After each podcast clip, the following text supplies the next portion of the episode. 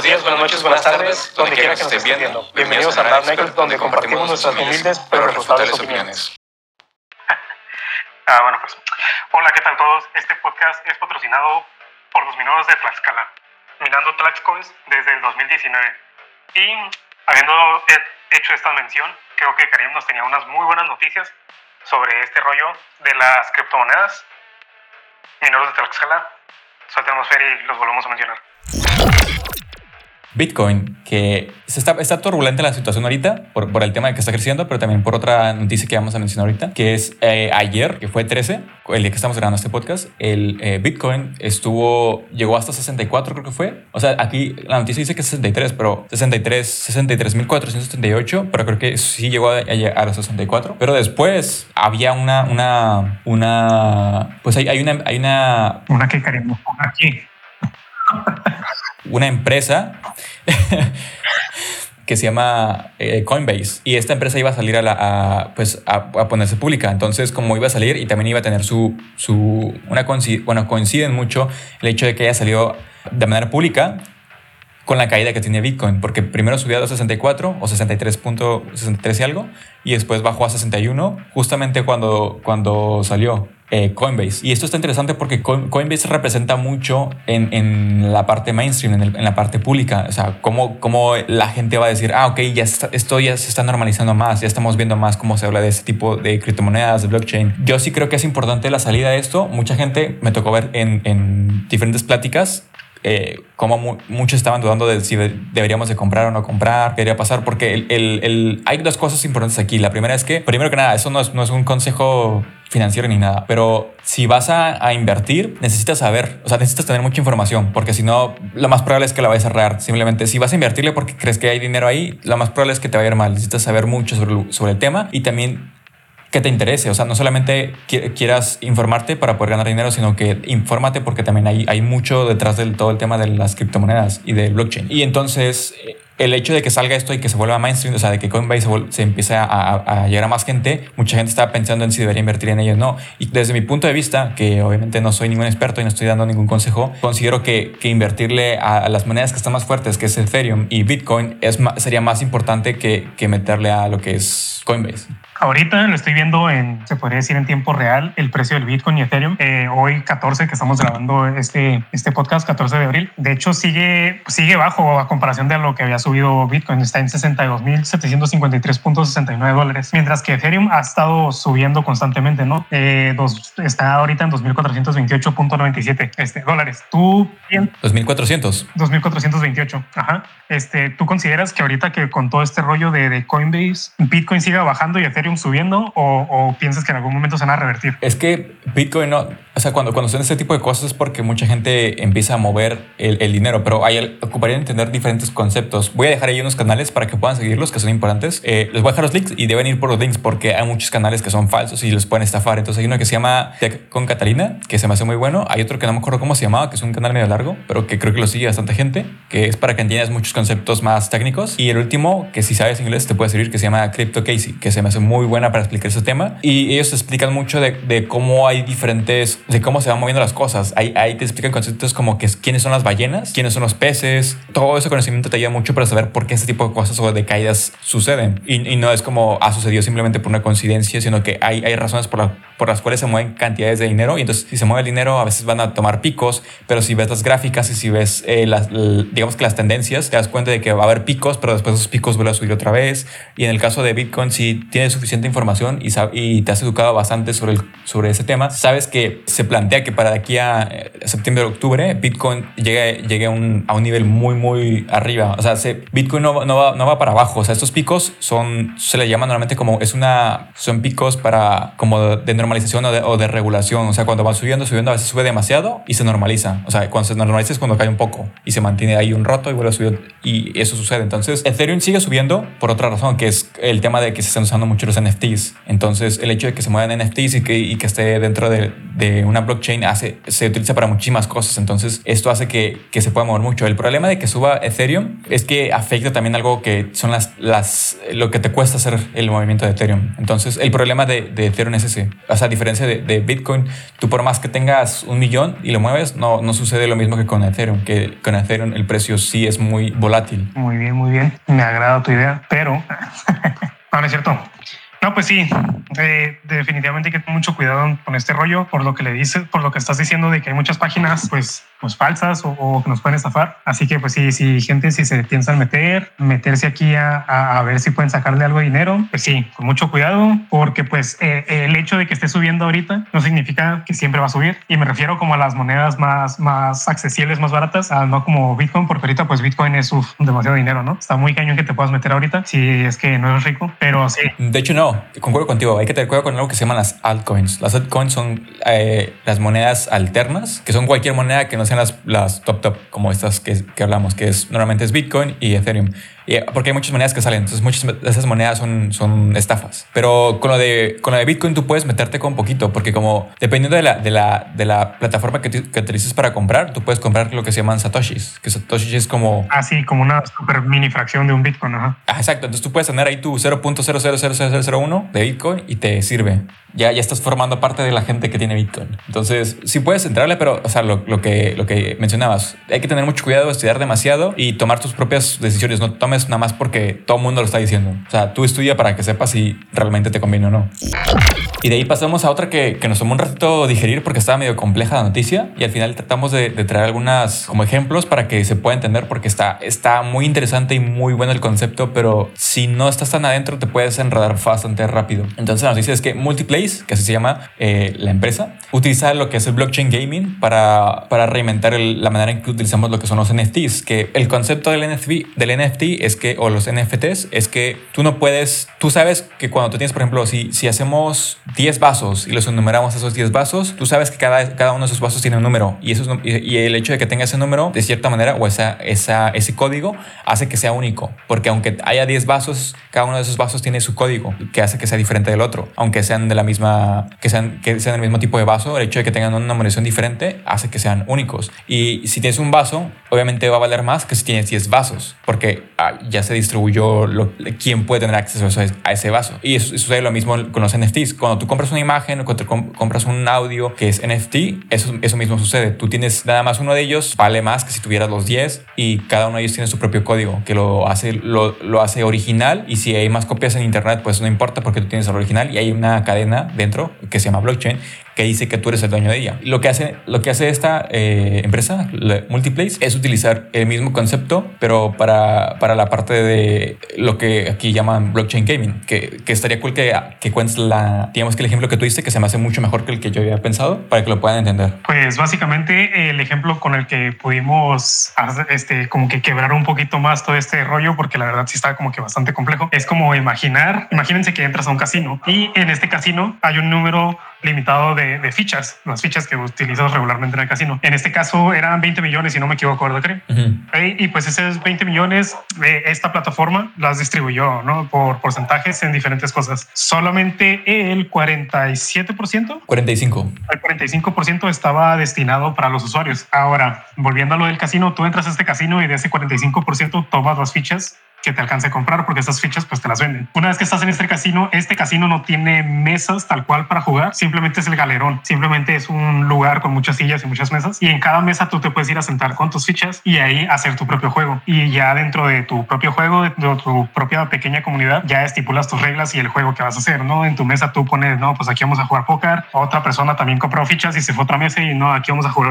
dominó y así es básicamente como te está vendiendo este espacio para que tú hagas tu propio juego y que se empiezan a mover este 45% de esos 20 millones de fichas. La noticia está muy buena y muy interesante. Y obviamente les vamos a dejar el link para que la puedan leer, porque sí tiene muchos más detalles. Porque Multiplace, para dar un poquito de contexto, nació por, por eh, el, el, hecho de que estuviéramos en casa, de que estuviéramos aburridos y de que no tuviéramos mucho que hacer. Y aparte el, el, problema de que había falta de dinero para muchas personas, hizo que ellos decidieran crear esta, esta idea de lo que es Multiplace, que es una manera de, de juntar los, la parte de los eventos con ver cómo recompensar a la gente que está aburrida y, y que se ponga a hacer algo que básicamente aquí es jugar y cada vez que tú juegas tú ganas algo. Entonces se me hizo muy bueno cómo juntaron todos estos conceptos y cómo formaron lo que es Multiplace. Lo difícil que fue llevar esa idea a cabo y lo, y lo ex exitosa que está haciendo ahorita es por lo que yo creo que hay que seguir esta, esta plataforma y ver cómo va avanzando, porque obviamente en el camino muchas plataformas tienen buenas ideas, pero dependiendo de, de, cómo la lleven y de qué tanto dinero tenga detrás, pueden sobrevivir, pueden ser muy exitosos o pueden caer después de unos meses. Entonces, nada más para ahí para que la vayan revisando porque siento que está buena. Sí, todas esas plataformas que hemos estado viendo, como esta, por ejemplo, y una que vimos hace unas semanas, UHype, y otra que vamos a ver más adelante, me parece que son como conceptos muy interesantes uh -huh. y yo sigo insistiendo, son como esos pequeños primeros pasos para llegar eventualmente a algo muy similar al Ready Player One y por eso se me hace muy interesante estar viendo todo cómo, cómo va evolucionando todas esas plataformas.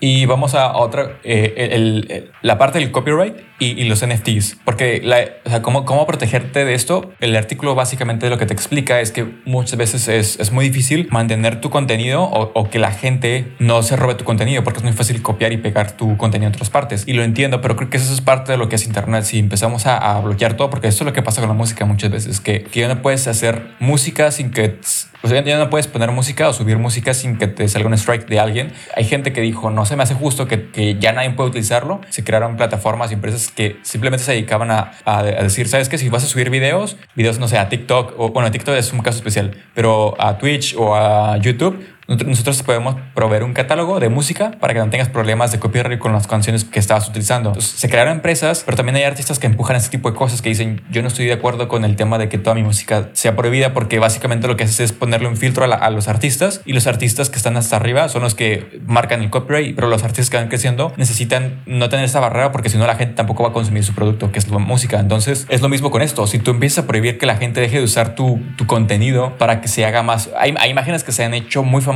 dentro de los NFTs y que se ponen en, en páginas de Instagram y se, se, se, empiezan a esparcir demasiado. Y se ha hecho con el tiempo una cultura desde Twitter y ha pasado también a, a Instagram, en el cual si tú no publicas, si tú publicas la imagen pero no publicas el, el autor, la misma gente te empieza a decir, o sea, ¿qué onda? ¿Por qué no pusiste el autor? Es importante que pongas el autor, quién la hizo esta imagen, o sea, darle créditos. Y sobre todo la gente que es artista empieza a, a meter, a meter imagen, eh, meter mensajes para que, para que esas personas que son dueños de, de, las páginas de Instagram, de las páginas de TikTok, de cualquier otra página, empujen y, y pongan el nombre del artista como primera parte y después pongan todo lo que quieran, porque eso también ponen sus links. Entonces creo que eso, es, eso es algo importante de, de, entender, que hay una cultura más fuerte actualmente de, de, poner quién hizo, quién es el dueño del trabajo o quién fue el autor, el que creó esta, esta pieza. Después, aquí te menciona que puedes poner tu marca de agua, que también es, eh, hay creo que pierde mucha belleza si le pones a todo una marca de agua. Entonces ahí ya es mucho, es, ya sería algo más personal de quién lo está creando, si quiere poner esa marca de agua o no. Sí, por si alguien todavía no termina de entender del todo este rollo de los NFTs eh, en cuanto a las imágenes por lo menos es básicamente tú puedes tener una foto de la Mona Lisa pero pues no vas a tener la Mona Lisa en tu cuarto sabes eh, eh, es, ese, es ese de que es el original y es el que el autor creó tal cual lo que le da ese valor extra. Como por ejemplo si dices que, que puede haber muchas copias como si yo le puedo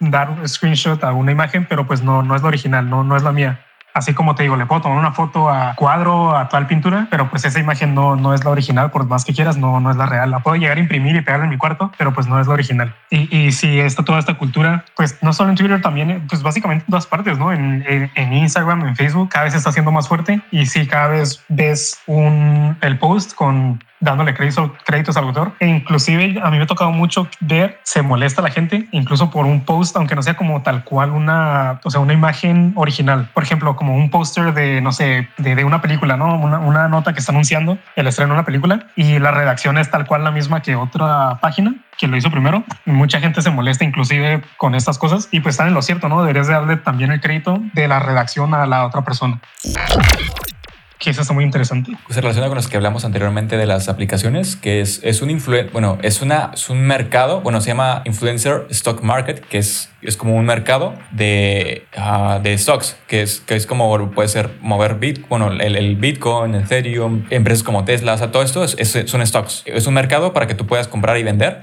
Está enfocado a lo que son influencers, para que tú puedas comprar criptomonedas, pero porque están conectadas con, con la reputación de alguien. Por ejemplo, en el caso de Elon Musk o Justin Bieber, o, y, en el artículo puedes ver cómo te ponen a la, persona, el perfil de la persona y cómo te la distribuyen para que sea como un, si conoces Facebook o, o Twitter, vas a estar muy relacionado con esto y vas a entender que, ah, ok, si, si aparece una red social, la manera que está construida la parte gráfica o la, la interfase, pero obviamente está muy enfocado a lo que es el, el stock, el, el, comprar y el vender. Básicamente es un Twitter para estar viendo los chismes de la gente y la moneda se relaciona a eso. Pues lo que yo entendí. sí, va, va, a estar debajo, bueno, va a estar, va, la, la, plataforma se llama BitCloud y, y, ya, básicamente te va a permitir comprar eh, basados en la reputación de, de, por ejemplo, de Elon Musk o de Justin Bieber. Es como el concepto. Está, está interesante, pero también vamos a ver si sobrevive esta plataforma. Porque se me hace interesante el concepto, pero no sé qué tanto vaya a sobrevivir, qué tanto la gente quiera brincar a esto. Aparte de, de Elon, que es como la persona que más ha hecho boom de manera mainstream. Y pasamos a otra que también está muy buena. Es muy rápida, pero es, es más que nada por, lo, por el presidente por el presidente que deja. Para volvemos a explicar un poco de lo que son NFTs, o más bien cómo se construyen, porque tú puedes tener una imagen y tú la puedes haber creado desde cero, pero no significa que eso sea un NFT. NFT es el proceso de, de algo que se llama mint, que es como, como todo este proceso en el cual se, se, transforma y, se, y queda dentro de blockchain. Por poner un ejemplo, agarra una imagen, pero puede ser lo que sea. Y esa imagen tú le pones un código que, que marca esa imagen y ese código está atado a esta imagen. Entonces, cuando eso sucede y se, y se, y se apunta dentro de la blockchain, que es básicamente como, lo podemos ver como un libro en el cual se apunta todo y no se puede borrar nada, todo se apunta y no se borra nada, es cuando se convierte en un NFT.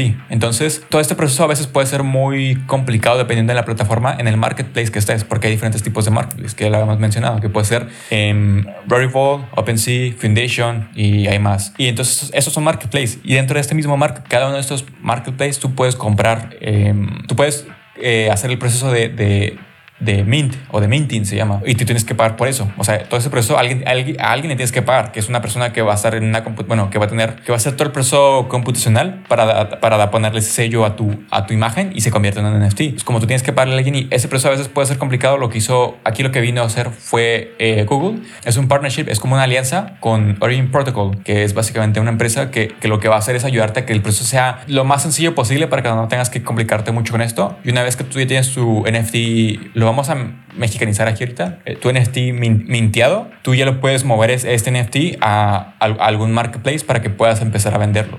no sé qué agregar aquí, Creo que dijiste todo.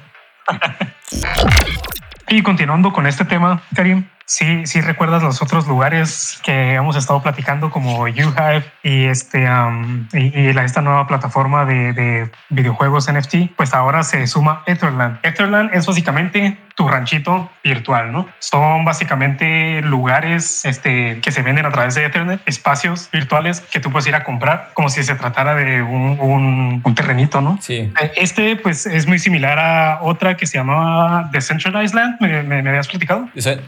Decentraland, sí. Ajá, Decentraland. Y pues es básicamente una venta con una economía libre, ¿no? O sea, no, no está centralizado como, como todas estas criptomonedas y son otra forma de NFTs. O sea, los NFTs que hemos estado platicando hasta ahorita en su mayoría son pues música, son imágenes. Eh, esto lo que quieren hacer es venderte un espacio. O sea, pues así como ya lo dije muchas veces, básicamente un terreno. Eh, es básicamente el esfuerzo del real estate, o sea, el sector este de venta y compra de, lugares. Eh, es su esfuerzo para meterse en todo este rollo del Porque pues obviamente no se quieren quedar atrás, no se quieren perder todo ese dinero. Y creo que un ejemplo de de, esto más o menos no sé si te acuerdas, ya tiene semanas que platicamos sobre eso, lo de la, la, esta pintura de una casa que habían vendido como en poco menos de medio millón o un poco más, no me acuerdo.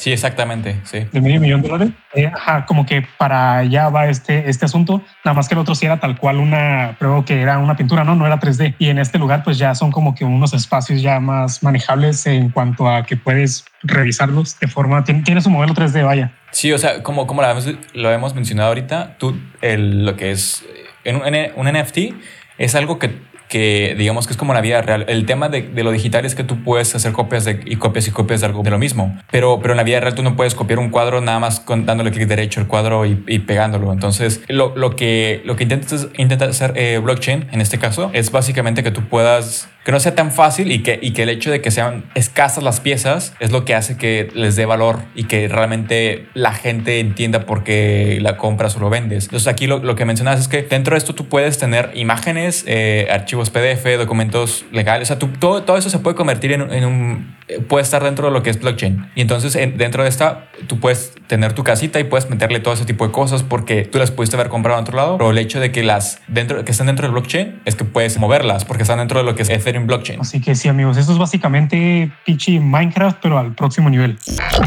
Uh, y después pasamos. La noticia es básicamente que ShapeShift, que es una empresa, acaba de lanzar eh, Bitcoin de manera nativa dentro de lo que es Torchain. Que Torchain es esto mismo: es un, un, es un protocolo de liquidez descentralizado. O sea que no, ajá, ningún gobierno tiene poder sobre ella, es básicamente a, a cómo vaya dictando el mercado. Y algo que me gusta es que aquí lo pone de una manera muy cool: que es tú puedes meter tu dinero, o sea, tu dinero, bueno, no como tal, tus activos se le llaman criptoassets y los, los puedes meter ahí para que son como, digamos, lugares en los cuales puedes mantener tu dinero sin que haya tanto ajetreo. Son, son, se le llaman este, liquidity pools, que son piscinas de liquidez. O sea, porque ahí está tu dinero, podemos llamarlo así. Y está descentralizado. Entonces, lo cool de esto es que lo que pasa, por ejemplo, con los bancos, que es un ejemplo que me gusta dar, es que cuando estás en un banco y tú tienes dinero dentro de tu banco, ese dinero no es tuyo. Si algo le pasa al banco y se va a la quiebra, tú pierdes tu dinero normalmente. Esto no, no pasa seguido porque obviamente tienen mucho, hay, hay cosas detrás que, que hacen que se sigan vivos. Pero si un banco se llega a ir a la quiebra y nadie lo rescata, tú pierdes todo lo que tienes ahí adentro porque el, el banco era el dueño de ese dinero. Hasta que tú lo saques, tú, tú eres dueño de tu dinero nuevamente. Entonces, en este caso, lo que se busca es que los bancos no tengan control de ello porque los bancos lo que hacen es mueven tu dinero para, para hacer inversiones, para generar más dinero a través de tu dinero. O sea, que ellos utilizan tu dinero para moverlo para generar dinero. Entonces, es complejo porque pueden hacer movimientos raros y pueden perder ese dinero y tú pues te quedas bailando. Entonces, lo, lo que permite es que tu dinero no se esté sacudiendo así como lo hace el banco. Eso es lo, eso es lo cool. Su próximo producto para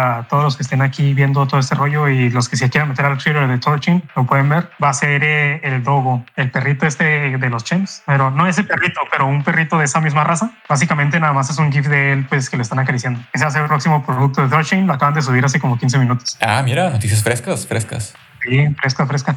15 minutos de ahorita, ¿no? De, de, 14 de abril. Lo que van a hacer es que van a, van a, haz de cuenta que como es una piscina, tú puedes meter tu dinero ahí. Entonces, no todas las monedas que hay se pueden meter. Lo que van a hacer ahora es permitir que tú puedas meter esta, uh, esta moneda que ya está, que es la que se ha hecho famosa durante los últimos meses.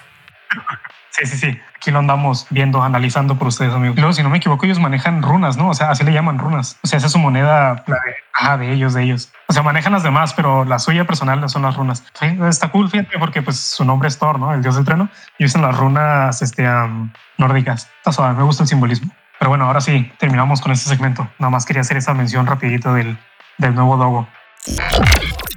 Eh, pues ahorita pasando a un poquito, un poquito más, más bizarro, más chistoso el asunto, pues fíjense que allá a mis amigos japoneses se les acaba de ocurrir una taza de baño que puede ver qué tan fatigado estás. Y pues el propósito es ver que tu, tus niveles de estrés, tu nivel de fatiga, eh, cuando estás en un road trip, ¿no? En un, en un viaje en carro, en vehículo. Y logra esto gracias a que cuando tú te sientas y pues ahí haces tu popis y todo, pues, pues tienes su trasero ahí puesto, ¿no? Y lo que hace este, este, esta taza es que te va a masajear, te va a dar un masajito ahí y puede ver, gracias a tu sistema nervioso, cómo es que, o sea, si estás tenso, si estás relajado y puede darte así tu, tu resultado de fatiga, ¿no? Me imagino, esto, esto puede llegar a, a ser útil, aunque suena muy chistoso por el uso que se le quiere dar, o sea, en lo, lo, que son viajes largos en carretera. Me imagino que si estás muy fatigado, muy estresado, te podría dar una, no sé si lo haga, pero te podría dar una señal, una, una alerta de que no deberías de manejar más y un descansito, ¿no? Una relajación. O sea, suena muy chistoso, pero sí le veo un uso. Sí, yo también, pero, pero sí, cuando lo, cuando lo vi fue como,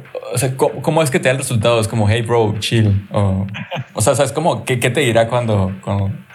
Quién sabe, pues la única imagen que tenemos es en japonés, así que pues no, no, no sé qué dirá. Les debemos esa parte, pero sí se me hizo muy, muy cool. Sí, está, está chistoso, está, está cool, pero sí tiene su uso y espero que pegue. Masajes en el trasero, relajación. Pues no vamos a entrar mucho en detalle porque está todavía en proceso, pero más que nada el, el anuncio, se están haciendo pruebas todavía con mosquitos para eh, minimizar, porque pues ellos esparcen lo que es la malaria, entonces la idea es que ellos se pueda minimizar el esparcimiento que esto puede tener, que, que los mosquitos pueden tener, y lo, lo, quieren hacer a través de CRISPR-Cas9. Es una tecnología. Que se enfoca en, en, en editar la parte genética. Entonces esto lo que hace es trabajar con la parte del ADN para ir quitando, moviendo como si fuera un, tipo de, de, rompecabezas, ir quitándole piezas y poniéndole. Sí, pues básicamente lo único que se quiere llegar a eliminar eh, es este gen ¿no? de, de, pasar la malaria cuando te pica un mosquito, pero sin, sin cambiarle nada al mosquito, sin lastimarlo, sin nada. O sea, no, tal vez mucha gente lo, lo malentienda y como que exterminar al mosquito y no, no es así, sino simplemente eliminar ese gen y cuando vaya teniendo este, descendencia ese mosquito, hijos, que pasen ya este gen, que no puedan ser portadores de la malaria, básicamente. Pero pasando a otras, otras noticias relevantes con este tema también de las enfermedades, y bastante relevante, vamos a ver ahorita todo este rollo de, de, la, de la vacuna, ¿no? Del coronavirus, que pues mucha gente ya se está relajando, pero pues todavía sigue, ¿no? Todavía, técnicamente todavía estamos en pandemia, pues tomando este, eh, eh, eh, volviendo a este asunto de, de, la, ya me trabé, que estaba hablando. sí, hablando,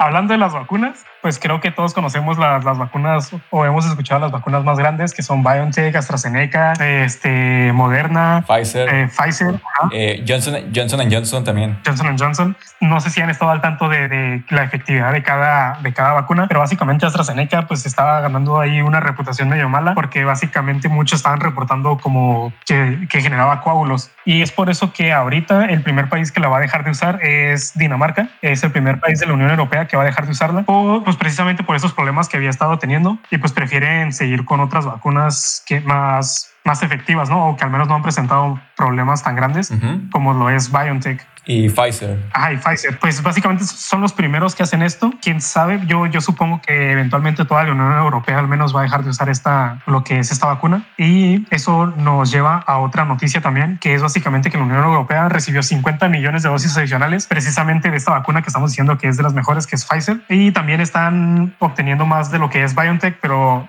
su, su mayor lote es de esta de Pfizer como no hay Amazon, pues nos vamos a Activision. Entonces, otro que también en medio explota a sus, a sus trabajadores, pero ese no es el tema de ahorita, es la explotación laboral, no, no, no estamos hablando de eso. Eso no existe en base a los, básicamente, a la gente que haga trampa, ¿no? Eh, esto está pasando en Warzone, Call of Duty, o sea, si ustedes juegan Call of Duty, Warzone, y están haciendo trampa, pues puede que les toque próximamente, porque ya van a ir a 475 mil jugadores y esto es un ban permanente, o sea, tu cuenta que estás usando en ese momento en que te descubran que estás usando cheat codes o, o que quieres hackear la cuenta de la abuelita de tu primo, pues no se puede, ya te están baneando la cuenta permanentemente. Uh, de hecho, esto, esto pasó hace poquito, no sé si, si estuviste al tanto de, de todo este rollo de Pokémon Go. Mm, no, no me tocó. Que usaban los cheats para, usaban cheats, o sea, Pokémon Go pues tenías que salir literal a la calle a buscar Pokémon, ¿no?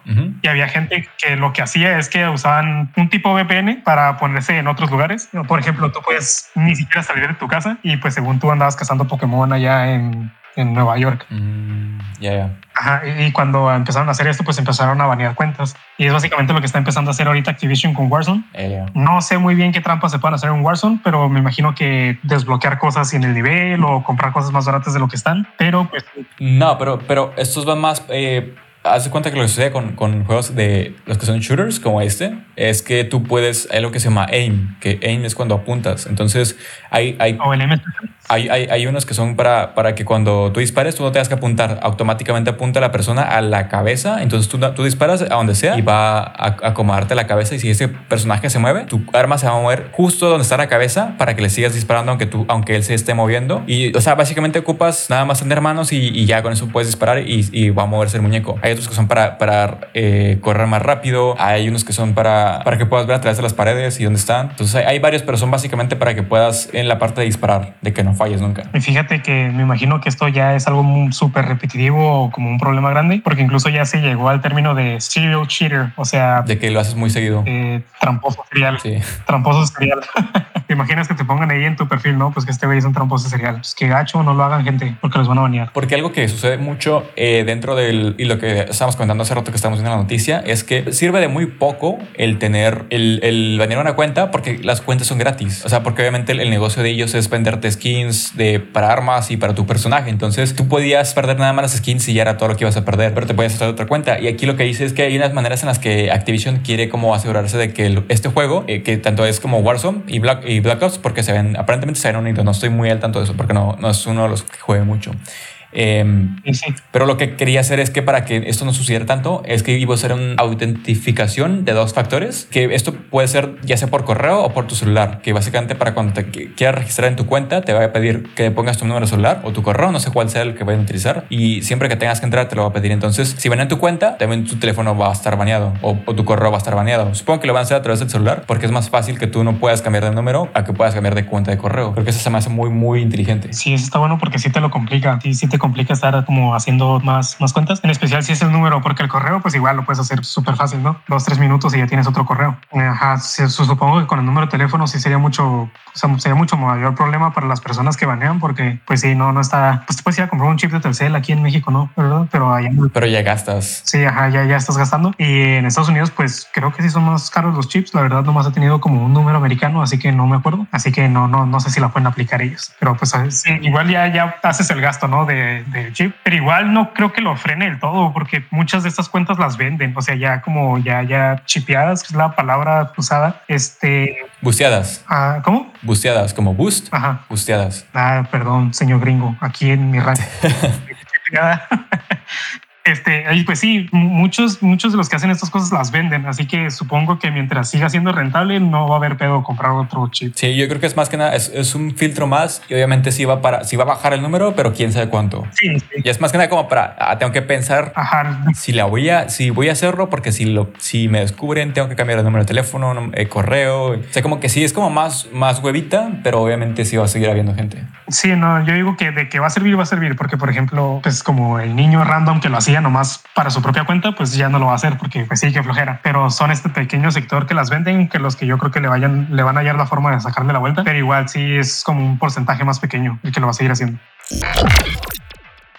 Fatality este que se, que se filtró ah, de la película de Mortal Kombat, que se me hace muy bueno, porque hay mucha gente que estaba como con duda de, de, qué iba a pasar con la película, porque pues obviamente ese tipo de películas pueden ser muy buenas o muy malas, como que no hay un intermedio de, ah, pues estuvo bien, pero le faltó esto. O sea, como que siempre hay un, o, es blanco o es negro con estas películas. Eh, y pues no sé si quieres contar qué, qué, fue lo que se salió.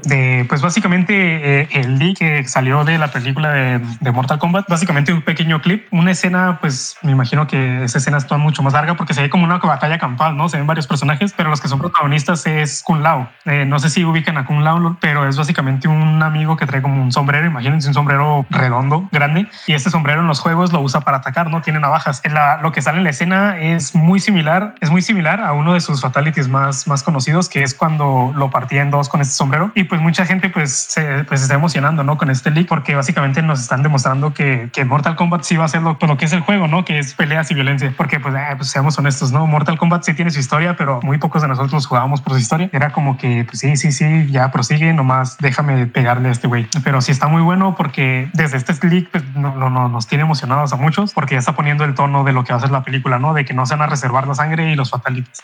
Y de hecho, con esta alineado a esa misma, hay una. se hizo una entrevista a uno de, los, a uno de los actores, Louis Stan, que, él lo que menciona es que dice que los, los, fatalities, los fatalities van a ser bastante sangrientos. Entonces creo que eso nos confirma y nos reafirma lo que acabamos de, bueno, lo que se filtró en el, en el fatality. Yo también estoy muy emocionado justamente por ello y porque incluso la, la clasificación lo dice que es una clasificación R. Entonces muy, muy emocionado por eso. Sí, pues esperemos que ya salgan pues, trailers más oficiales a ver qué nos siguen mostrando. Y pues como les digo, la verdad no espero mucho de la película a profundidad de historia. O sea, como que, uy, vamos a ver qué, qué tan cool va a estar la historia. Es, no, no. Eso es lo que queremos ver en una película de Mortal Kombat. Ah, y bueno, y para finalizar esta, eh, va a salir en, en, cines y también va a estar disponible para streamearse, bueno, para, para que la puedas ver en HBO Max en el 23 de abril. Pero lo que no estoy seguro es si va a ser nada más para Estados Unidos o va a ser para internacional. O sea, porque creo que no lo mencionan, pero, pero hay, hay cosas medio raras, porque en algunos lugares sí da cines y también HBO Max, pero en algunos nada más es cines. Entonces, con esto no lo menciona, pero, pero igual lo, lo pueden ir revisando mientras va saliendo, porque ya no le falta mucho. Sí, ya, ya. Pues una semana, ¿no? ¿10 días? ¿9 días?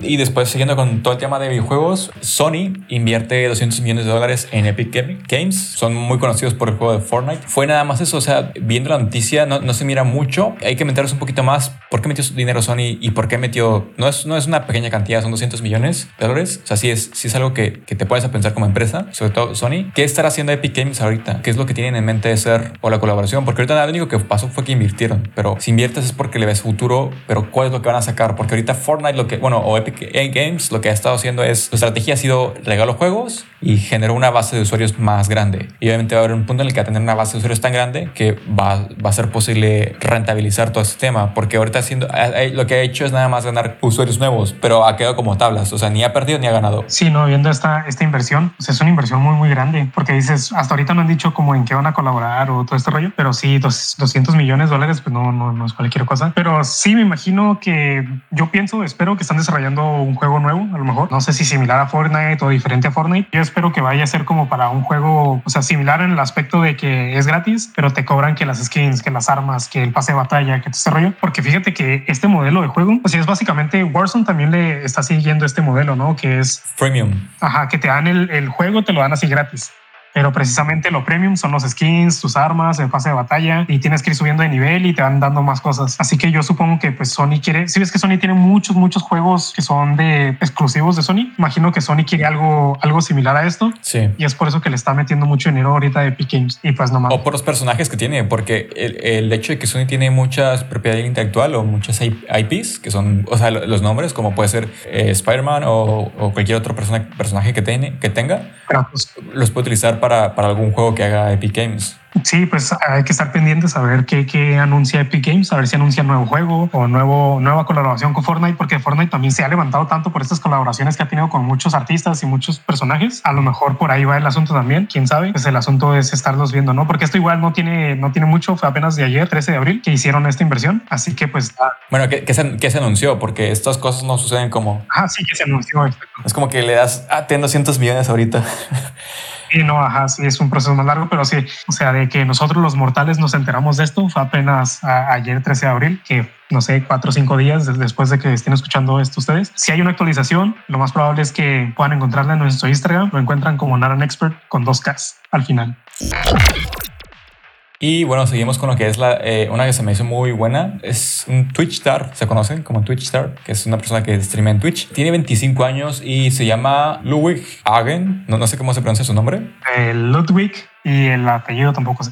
bueno, igual ahí, van a ver la nota también. Y básicamente es que rompió el récord por, por ser la persona, bueno, el, canal con más suscriptores en todo Twitch. Fueron 269 mil. Y lo curioso es que esta persona, como empezó, digamos que él, estaba enfocado, bueno, no empezó, pero él estaba más enfocado en otros juegos y de repente vino Among Us, empezó a jugarlo y se empezó, empezó a conectar con más gente porque el juego necesitas jugarlo con más personas. Entonces empezó a juntar con gente más top y eventualmente llegó a un punto en el cual empezó a crecer más. Y no tiene mucho que, que hizo un, digamos que fue como un reto en el cual se dedicó durante 31 días a, hacer su vida 24/7, que básicamente todo lo que sucedía dentro de su canal de Twitch estaba en vivo 24/7 durante 31 días. obviamente tenía que ver cómo, cómo reinaba tanto espacio, porque si, si todo el tiempo, o sea, obviamente después de, a lo mejor 3, 4 horas puede estar jugando y está entretenido, pero ¿cómo haces 24/7 durante 31 días? Contenido. O sea, es muy difícil. Entonces esta persona empezó a ver cómo lo reinaba y pues básicamente mostró toda su vida, qué es lo que hacía, grabó todo el tiempo, incluso cuando dormía. Entonces había, había, hay una, hay una parte que me gusta que es algo que menciona él, que dice que es él se fue a dormir uno, uno de esos días de los que estaba grabando, seguía grabando y cuando se dormía seguía grabando todavía, o sea, lo pueden ver ahí cómo estaba dormido. Y dice que se fue a dormir y cuando despertó él tenía 30 mil eh, vistas y,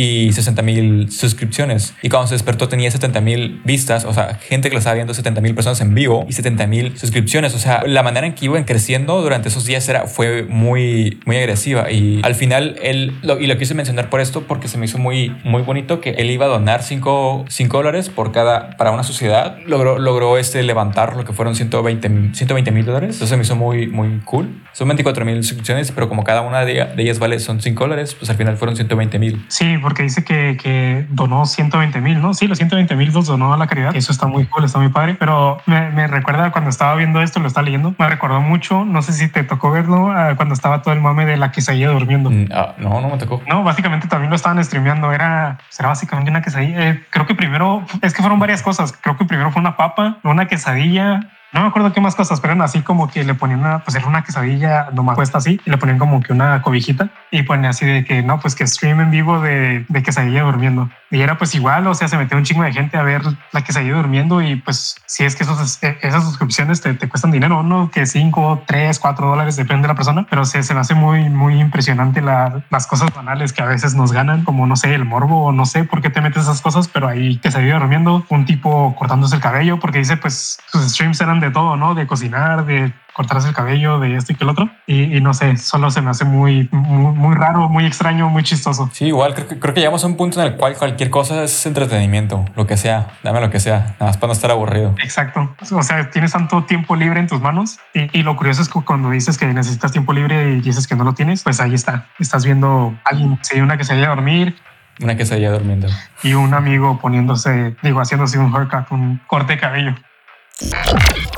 Y pasamos a una que está muy buena que me tocó verla hoy en la mañana y quiero dar como mi análisis de manera rápida, pero les vamos a la noticia en general. Es, es un corte que, bueno, un short film, es un, sí, como una película corta, no sé cómo se diría. Un corto, sí que fue hecho por Taika Waititi, que es un... El director se llama Spencer Susser, fue el escritor y director. Taika fue, es el personaje principal, que es Ralph el conejo. Es el que hace la voz, ajá, exacto. Sí, es el conejo. Y el corto se llama Safe Ralph, que es como salvando a... Salva al Ralph. Ralfredo, Ralfito, algo, algo como más, ajá, como, la como una traducción, pero creo que no hay. Rafael, salva a Rafita.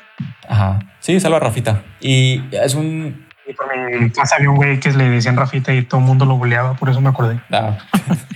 Pero, pero sí, es, un, es un corto, dura 3 minutos con 53 eh, segundos. Está, está, en un canal de YouTube que se llama The Human Society of the United States. Ajá, ese canal.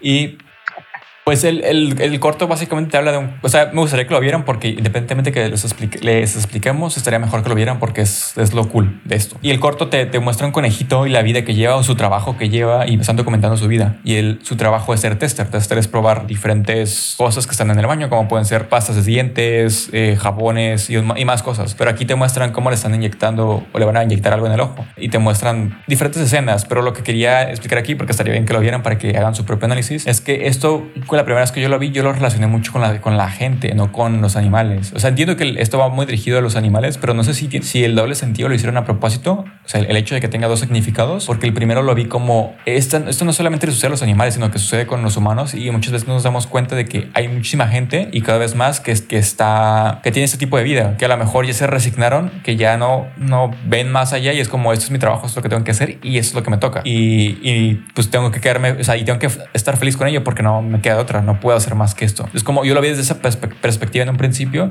y después ya me di cuenta que era un, está enfocado, o sea, cuando acaba te das cuenta de que, de que está enfocado a ayudar a una sociedad para dejar que diferentes empresas dejen de usar animales para probar productos. Productos que la mayoría están, que mencionan aquí que están en, en el baño, como pueden ser jabones, shampoos, eh, enjuagues vocales y, y, muchísimas más cosas. Después me tocó verlo, eh, ver comentarios en Facebook porque me gusta ver los comentarios, me gusta ver qué es lo que piensa la gente y se estaban peleando mucho porque había muchas diferencias, muchas diferencias en cómo la gente pensaba y una que se me hizo muy buena fue cuando alguien mencionó, yo estoy a favor de que, no estoy a favor de que se use para cosméticos, pero estoy a favor de que se use para, para vacunas o beneficio humano. O sea, si, si es para que más o menos no mueran, está bien, pero si es para cosméticos, no estoy de acuerdo. Y hubo varios comentarios así, entonces no sé, no sé qué, tú qué piensas acerca de esto. Pues en cuanto al corto, tal cual, sí me parece, está muy, o sea, no, no, no es como que esté súper, súper gráfico, pero sí te enseña, o sea, sí, sí te pega fuerte visualmente, o sea, lo que está ocurriendo en el corto, porque pues sí te, te, muestran como que, que, está todo herido y, e incluso en sus, en sus facciones, ¿no? Es como que te da ese sentimiento pues de, de ya que, es como te, te, está platicando y te dice, no, pues que sí estoy feliz y eso, pero pues en su cara es como, no, pues esto es lo que me tocó vivir, ni pedo, o sea, no, como no puedo hacer nada para, para cambiarlo. Y en lo de que mencionas de doble sentido, o sea, sí puedo ver lo que estás diciendo sobre, sobre cómo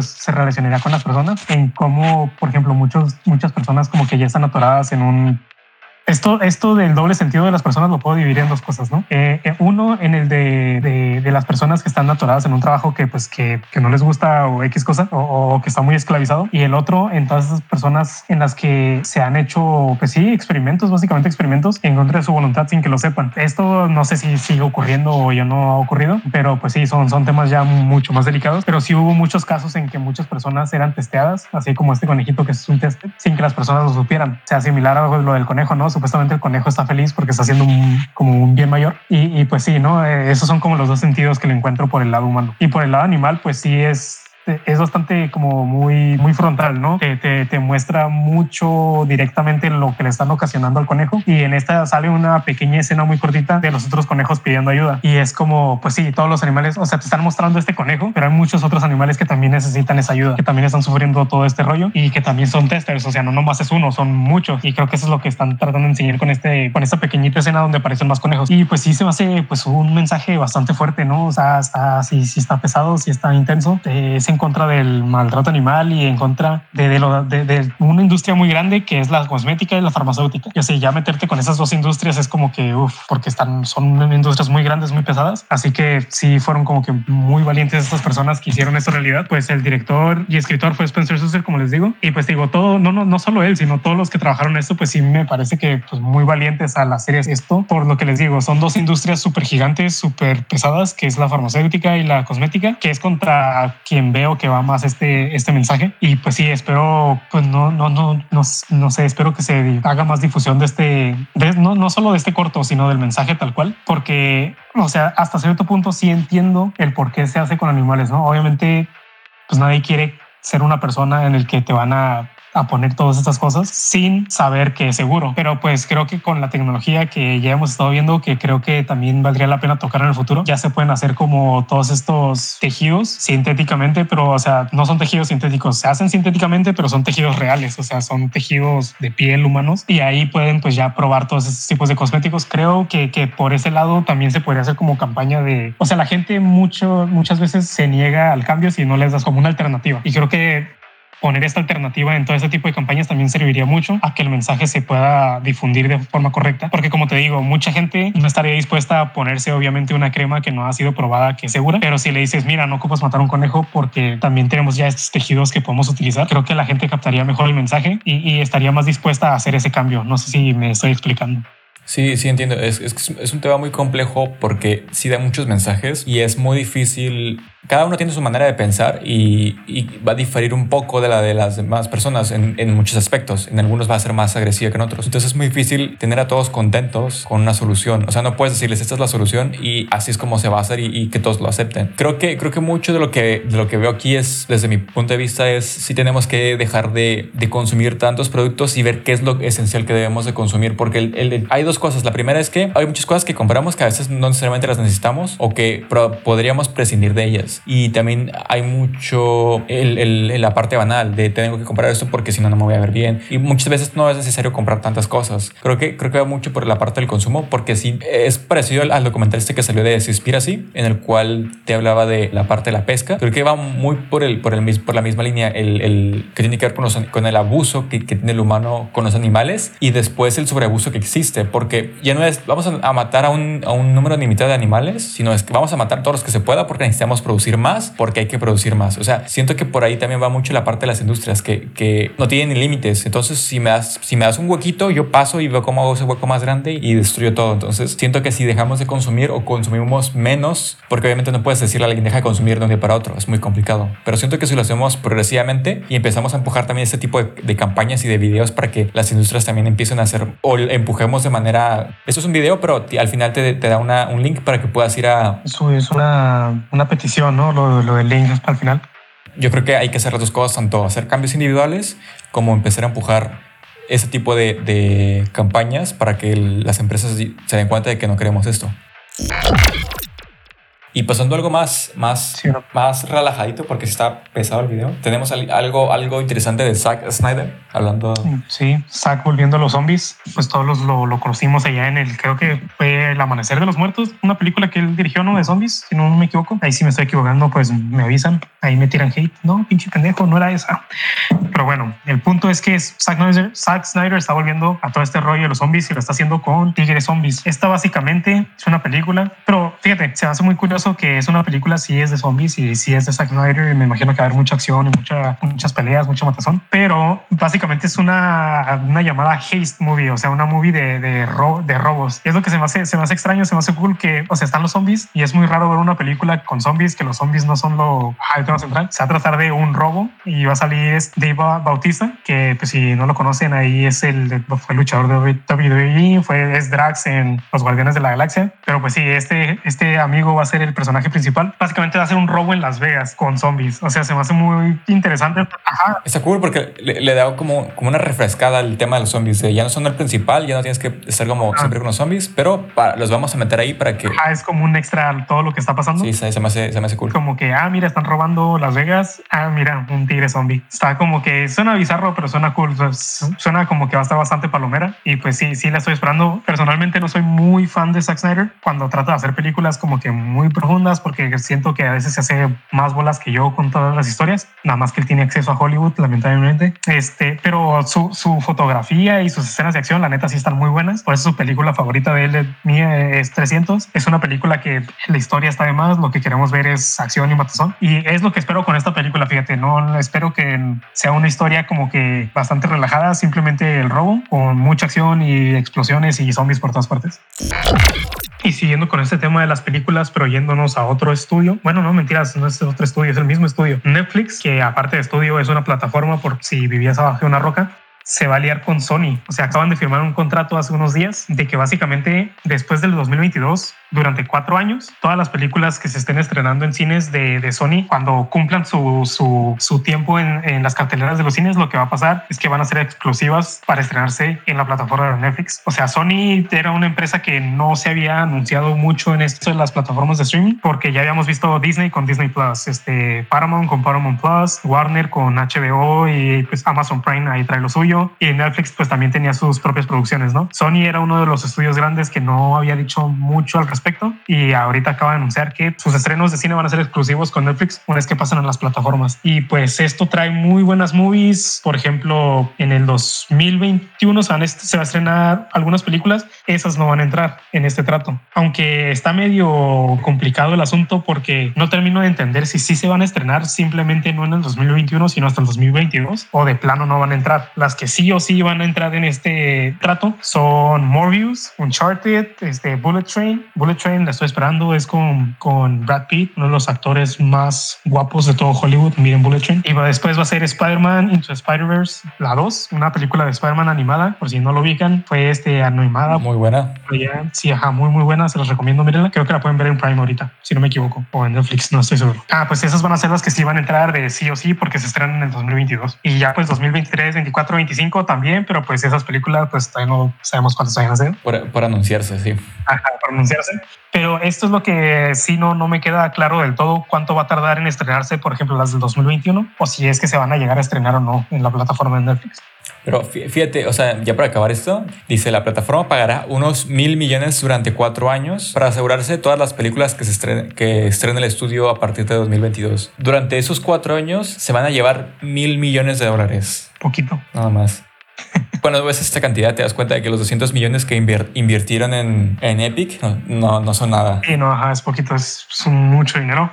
Pero pues es que, pues sí, o sea, son, es la, la franquicia. Es un Uncharted, tiene, tiene muchísimos fans. Sí, ajá, Uncharted es, si no la conocen, es una franquicia de videojuegos que dos de sus juegos, son cuatro juegos en total, creo, y dos de sus juegos fueron juego del año en sus respectivos años. Apenas va a salir la primera película, pero como mencioné, son cuatro juegos. Si le va bien a la película, supongo que van a, salir, van a sacar los otros tres, ¿no? Los otros tres juegos en película. Uncharted es, y nada más estamos hablando de una. Está, pues, Spider-Man, técnicamente, pues sí está el trato de Marvel, Disney con Sony, pero pues a fin de cuentas es de Sony. Me imagino que va a terminar estando en Netflix. Y luego está Ghostbusters, que son pues clásicos, ¿no? O también está este... y son muchas, son muchas. Es que tiene, tiene muchas buenísimas, tiene muchísimas IPs. Y pues sí, Netflix and Chill con Sony, ni pedo.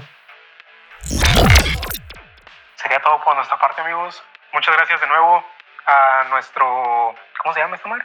Productor, pues, pues Bones Noise, ¿no? Recuerden seguirnos en nuestro Instagram. Nos pueden seguir en Instagram como Naran Expert con doble K, ¿no? Sí, es Naran Expert y dos K al final. Naran Expert KK. Y ya es todo. No es KK, es KK.